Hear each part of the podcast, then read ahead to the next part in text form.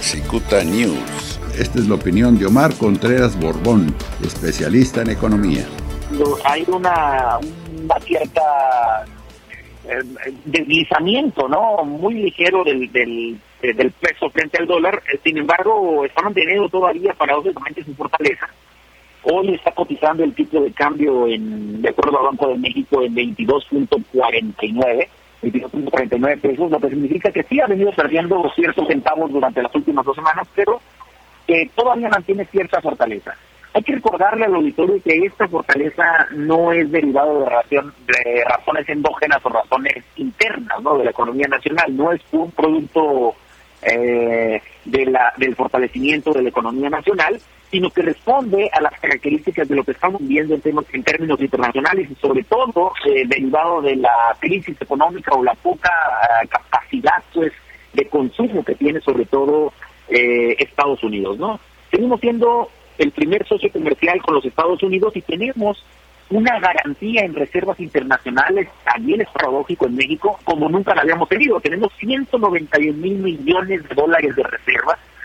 eh, cuando salió Peña Nieto de la presidencia teníamos 178 mil millones de dólares de reserva, lo que significa que tenemos más eh, dólares en la reserva internacional y eso ha permitido cierto, cierto fortalecimiento o cierta eh, estabilidad de la moneda o de la paridad del tipo de cambio. Además, una, una buena medida que ha tomado Banco de México es que la tasa de interés objetivo se ha disminuido cuando llega eh, eh, López Obrador a la presidencia, 8.25 puntos estaba la tasa de interés interbancaria de equilibrio, la TIE, y ahorita está en 5%, lo que significa es que el gobierno federal ya no está preocupado por la inflación, sino que está preocupado por el crecimiento económico. Entonces, ante la falta de crecimiento económico en México,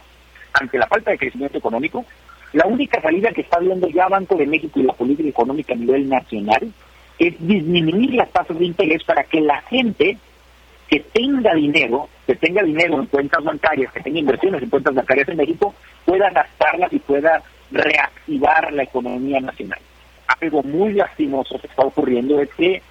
la gente que tiene inversiones no está volteando a invertir en México, sino que se están viendo al extranjero. No hay casos eh, paradigmáticos como el caso de familias que desean mejor invertir en, en Texas, invertir, poner inversiones en Miami, algunas familias que están mudando de residencia, porque finalmente si un banco en México te está pagando, ahorita el CT está alrededor de 4.5%, menos los impuestos, 4.9%, perdón, 4.9% está la, el CT a 28 días en México, una inflación de 3.33%, entonces la, la ganancia únicamente que tenemos en México para estos inversionistas es de 1.6%. Su dinero invertido en cuentas mexicanas les va a dar únicamente un 1.6% de rendimiento. Este año hay que recordarle al auditorio que entró en vigor a partir del día primero de enero de este año una retención de los bancos a las inversiones de 1.48%. Entonces, ¿cuál es la ganancia? Es ninguna ganancia, no existe ninguna ganancia para aquellas personas que tengan inversiones instituciones de crédito mexicanas o instituciones financieras mexicanas y por tal motivo entonces voltean a ver a otros lugares para poder invertir. esa es la razón por la cual eh, pues mientras se sigan fortaleciendo siga habiendo mejores eh, mejores portafolios de inversión en el extranjero en lugar de invertir en México, mientras México no crece económicamente, la economía nacional, de acuerdo a las proyecciones del Fondo Monetario Internacional este año, va a tener una contracción de 10.5%, pero paradójicamente el norte del país,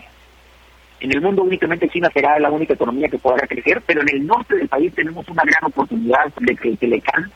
eh, reactive la economía de manera muchísimo más rápida que en el resto del país. ¿no? En el norte del país la caída de la actividad económica se prevé en un 4.6% para este año, mientras que el sur-sureste del país, la península de Yucatán, eh, la zona eh, Tabasco, Chiapas, Guerrero, esa zona que está ligada más a los proyectos energéticos y a los proyectos de turismo principalmente, esas zonas son las que verán mayor declive o mayor complejidad para poder eh, salir rápido de la crisis económica y ahí se prevé que la recuperación económica llegue hasta el año 2024. con lo cual tendremos en el 2024 una economía que apenas llegará al nivel que teníamos en el 2018, que acabará siendo lastimosamente pues un sexenio de oportunidad perdida en materia de crecimiento económico, derivado principalmente de la pandemia. Esta es la opinión de Omar Contreras Borbón, especialista en economía. Cicuta News.